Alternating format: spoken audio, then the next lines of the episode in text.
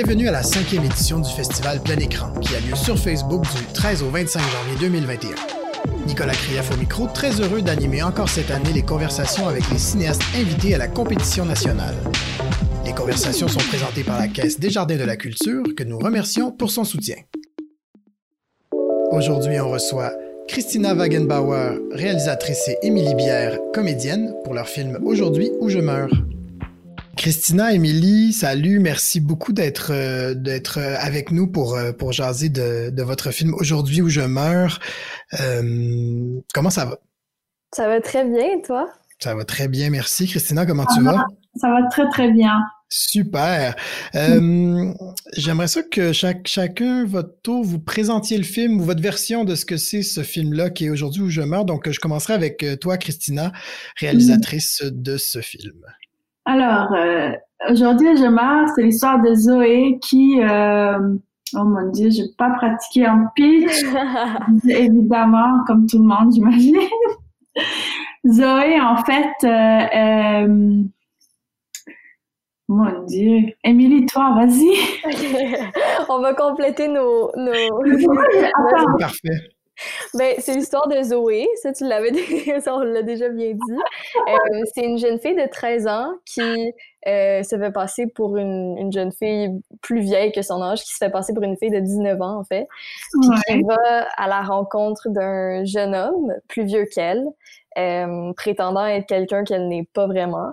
Euh, pour avoir comme une date avec lui puis essayer d'établir une relation puis euh, c'est ça fait qu'on découvre un peu les, les, différentes facettes de, de, personnalité de cette jeune fille là qui est un peu étrange mais un peu attachante quand même alors, ce serait ma, ma description. C'est bon, ben c'est très clair, c'est parfait. Euh, dans quel contexte a été fait? Je sais que ça a été fait dans un contexte relativement particulier. Christina, mm-hmm. peut-être tu peux nous parler de, du contexte de la création de ce film-là.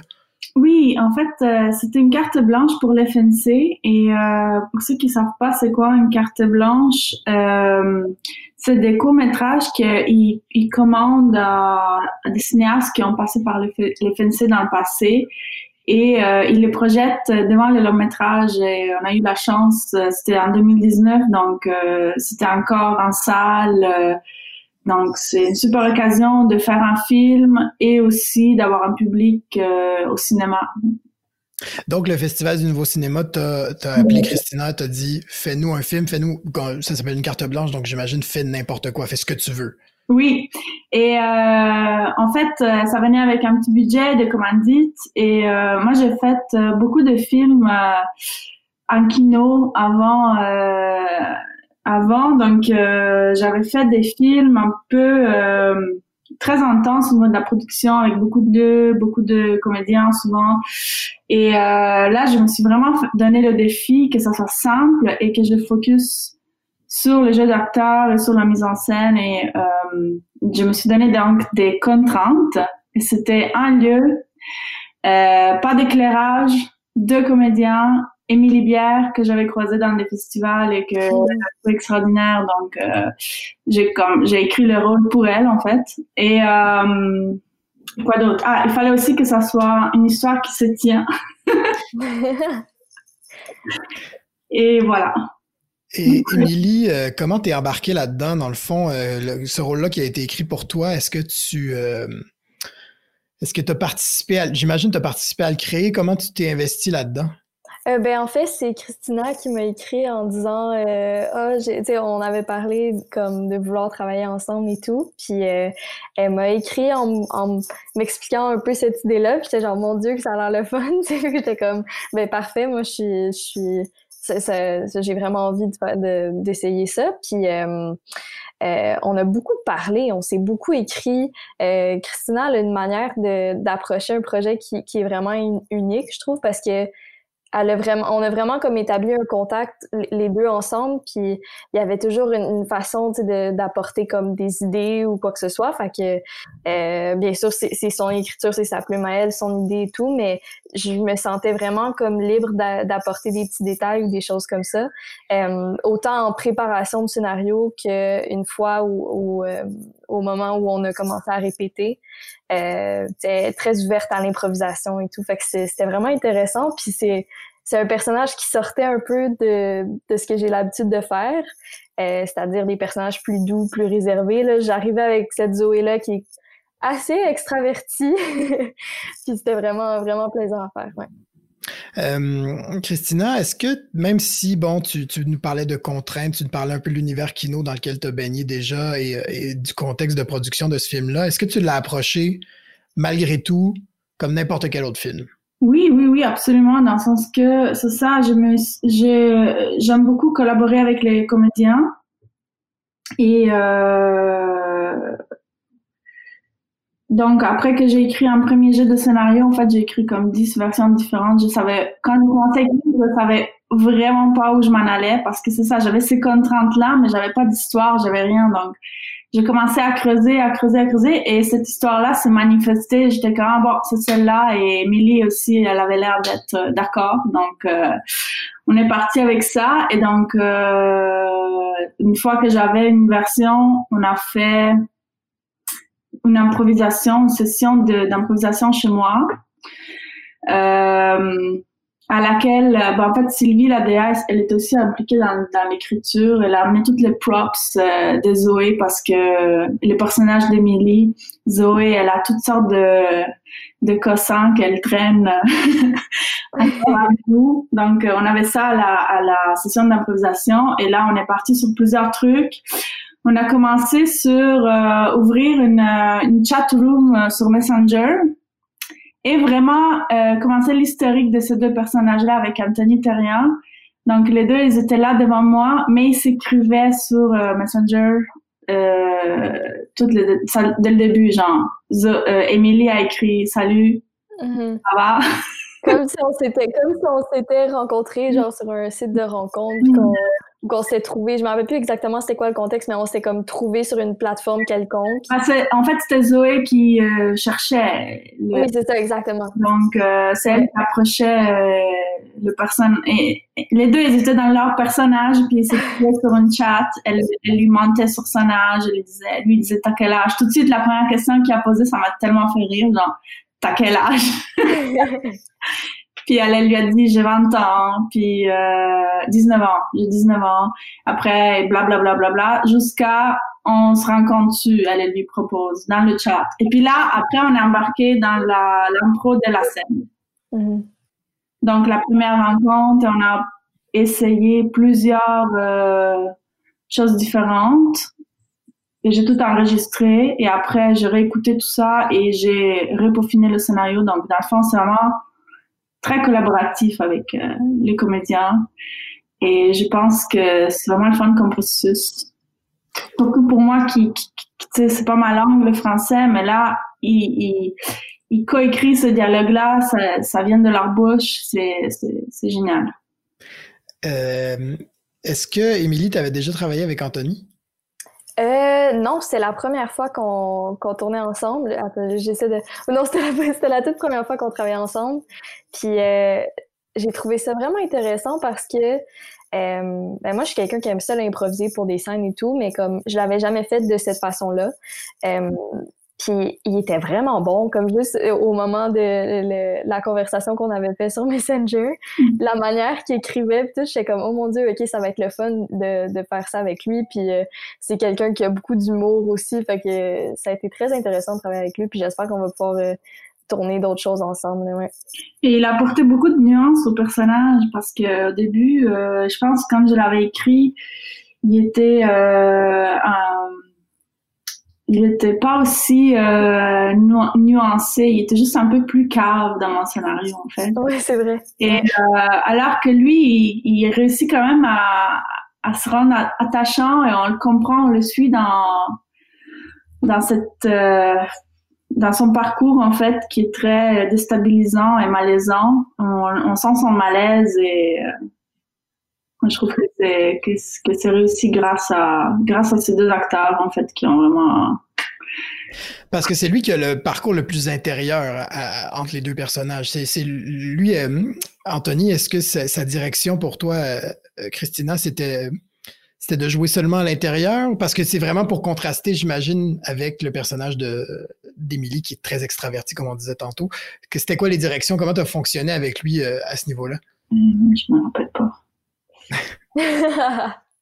on peut ouvrir le chat room pour lui demander sinon. c'est ça, on va, ouvrir la conversation. Non, mais je me souviens sur, sur le plateau, euh, euh, on, y allait vraiment au fur et à mesure, j'ai l'impression. Tu comme en répétition, quand on a fait l'improvisation, puis tout, il n'y avait pas de. Il y avait pas de directive précise dès le départ. C'est vraiment comme en improvisant, puis après ça, avec la réécriture de Christina, qu'après ça, on est arrivé sur le plateau, puis euh, on, les deux, on connaissait vraiment bien nos personnages, fait qu'après ça, c'était d'aller dans les petits détails et tout, puis euh, Christina est vraiment bonne pour comme complètement te plonger dans un univers, fait que je pense que ça, a été juste vraiment simple pour tous les deux là, de créer ces personnages-là. Je trouvais ça intéressant, euh, le lieu qui a été choisi pour le tournage, parce que c'est quelque chose d'extrêmement intime qu'on nous raconte, mais dans un lieu qui est ouvert, mais pas vraiment. Parce que, bon, on est dehors, je pense que même on voit un peu des gens passer par, par moment, puis ça reste une structure, on dirait un ancien bâtiment qui n'a pas de mur. D'où est-ce qu'on est Est-ce qu'il y, y, a une petite psychanalyse à faire, on dirait, sur le choix de, ce lieu-là, mais, euh, mais pourquoi vous vous êtes retrouvé là précisément? Bah, écoute, on a, avec le directeur de la photo, Alexandre Lampron, on a vraiment cherché longtemps. On a, passé toutes les parcs, toutes les, les lieux un peu euh, industriels euh, et euh, cachés de la ville. Et finalement, ça, cet endroit-là, il est à côté de chez nous et je passe par là tous les jours. Et euh, les, les, les, gens qui passent, euh, honnêtement, c'était c'était pas voulu là. C'est juste parce qu'on n'avait pas de de gens qui arrêtaient euh, les passants pendant qu'on tournait. On était une équipe de quatre, ou cinq, fait que on n'avait pas, c'était c'était pas voulu. Donc j'en ai enlevé un couple en en, en, VFX, là, mais t'en as spoté quand même, fait que c'est censé être dans l'histoire, c'est censé être un lieu quand même reculé et euh, loin de la, de la société. Donc voilà, c'est pas un choix euh, psychologiquement instable comme tu peux penser. ben non, mais écoute, on, on, en fait la lecture comme, comme spectateur, puis on se dit, euh, ok, elle a choisi, le personnage a choisi ce spot-là, hmm. qui est un spot à découvert, mais pour faire quelque chose de très intime, c'était quand même intéressant de créer le contraste justement, surtout avec un personnage qui est quand même over the top un petit peu. Je sais pas si vous l'aviez un peu pensé comme ça, mais. Elle n'est pas hyper, euh, Zoé, elle n'est pas hyper euh, conséquente dans ses choix, effectivement. Et euh, en fait, c'était de jouer avec l'apparence de cette fille aussi qu'on a maquillé un peu plus. Tu sais, elle se maquille, elle se fait passer pour une fille plus âgée, mais euh, ses actions sont immatures et euh, pas très raisonnées parce qu'elle a 13 ans. Donc, euh, mais euh, en fait, après, je réalisais que il y a un terme, euh, un nouveau terme qui a été conçu pour parler de, de cette thématique-là et ça s'appelle agentivité sexuelle. En fait, souvent on dépeint les jeunes filles comme euh, victimes et les hommes comme euh, des, des prédateurs. Mais en fait, euh, c'est ça, je voulais comme renverser les rôles un peu dans, un peu dans, dans le film et mettre le, c'est ça, la, fille dans un rôle qui n'est pas, qu'on n'est pas habitué à de voir. Et j'ai découvert ce terme, la gentilité sexuelle, qui donne du crédit aux, filles, en fait. Et, euh, ça renvoie à l'idée de possession de son propre corps et l'expression de sa propre sexualité euh, et pas juste euh, en fonction du désir sexuel des hommes. Donc, euh, même si, bon, la, la, la, la, protagoniste du film, elle, elle fait tout ça d'une façon extrêmement maladroite et malaisante, mais euh, cette, cette, espèce d'humour-là, un peu noir, euh, c'est ce que j'aime cinéma. Donc, je ne sais pas si je réponds à ta question. Ah oui, complètement. Euh, Émilie, as-tu aimé ça, te, te, mettre en crise? J'ai adoré ça. Referais-tu ça? Parce que moi, j'ai de, de, de, ce que je connais de ton travail, euh, comme tu disais tantôt, de incarner des personnages un peu plus réservés, un peu plus dans l'intime intérieur et tout. Là, on sent que tu peux puncher quelqu'un à tout moment. Ouais, ben sincèrement, c'était très euh, très intéressant à, explorer tout ça parce que justement, c'est ça, j'ai pas fait ça euh, euh, si souvent que ça. Puis j'aimerais vraiment ça le refaire parce qu'en plus, dans, dans le contexte de dans, dans ce film-là, il y a quelque chose de vraiment ridicule aussi de la manière qu'elle se fâche si tu vois l'enfant, l'enfant qui fait sa crise, qui lance ses choses et tout. Fait que ça, c'était vraiment le fun à jouer. Puis moi, tout ce qui est tout ce qui concerne les scènes où il faut vraiment comme avoir un, laisser-aller, puis euh, euh, que ce soit en pleurant, en criant, peu importe, je trouve ça toujours vraiment le fun à faire. Euh, puis particulièrement pour, pour ce tournage-là, j'ai vraiment adoré ça. Parce qu'il y, a quelque chose de... C'est ça, faut juste que tu relâches tout puis que tu sois complètement dans, dans, dans la peau de ce personnage-là. Puis c'était vraiment le fun à faire. J'aimerais ça si Christina a d'autres idées de personnages qui veulent péter une coche je suis ouverte d'esprit à ça. non, c'était très plaisant. Euh, le film s'est un peu promené en festival dans la dernière année. Mm-hmm. Euh, est-ce qu'il y avait, euh, est-ce que tu as eu, est-ce que, ben, bon, tu disais tout à l'heure qu'au Festival du Nouveau Cinéma, tu as, pu le présenter devant une salle. Christina, est-ce qu'il y a eu d'autres moments? Bon, on connaît la réalité des festivals mm-hmm. de, cinéma cette année, mais est-ce que tu as, reçu un peu de réception du public, de commentaires? Comment, comment le film est reçu jusqu'ici? Bah, il y a eu euh, beaucoup de sélections qui ont été annulées, euh, les festivals ont été annulés. Euh, mais j'ai quand même, oui, j'ai quand même eu quelques festivals. ça a été sur Crave. En fait, c'est encore sur Crave. Euh, je m'attendais pas en fait que ça fasse autant de, de chemin considérant le fait que c'était une, euh, une, carte blanche euh, censée ouvrir euh, le long métrage à l'FNC. Et finalement, bah, ça, je pense en fait, ça a eu un discret parcours en festival malgré la pandémie, mais en fait à cause de la pandémie, beaucoup moins que ce que ça aurait pu aussi. C'est ça, ça devient difficile à évaluer. Ouais, c'est ça. Mais je suis bien contente d'être à plein écran et euh, je pense que c'est un festival qui était déjà hyper pertinent euh, avant, mais aujourd'hui, ça devient un festival de catégorie A. bien dit, bien dit. J'imagine que ça va être là le plus euh, l'endroit où, euh, à part créer, à part, à part de Crave, que ça va avoir le plus de vues, euh, j'imagine. Et ben, j'ai très hâte de voir ça, mais effectivement, il va, quand il va être lancé, euh, c'est tout Facebook hein, qui est ouvert. Donc, euh, c'est quand même euh, un bon public. Je tenais, en, terminant, juste à, nommer un détail que j'ai que j'ai apprécié, c'est que Zoé sort ses, affaires de son sac au début, puis il y a deux déos. ça, j'ai fait ça, wow, ça, c'est tout un détail quand même. J'imagine que c'est la direction artistique qui a, qui a, c'est Sylvie Desmarais, euh, la, la, la, directrice artistique, comme je disais, elle était très impliquée dans le dans l'écriture. Et on a vraiment trippé à s'imaginer des niaiseries qu'elle allait sortir. Puis elle, elle est arrivée avec ça, le, les deux déodorants, la gomme, euh, les bonbons. Euh, puis bah, la, ce qui m'a fait le plus rire, je pense j'ai ri pendant dix minutes, c'est la petite pochette en forme de papillon. avec, les, avec les condoms dedans. Ça, c'est quand même. Euh, Très fort. Très mm. fort, la symbole, toute la symbolique est là.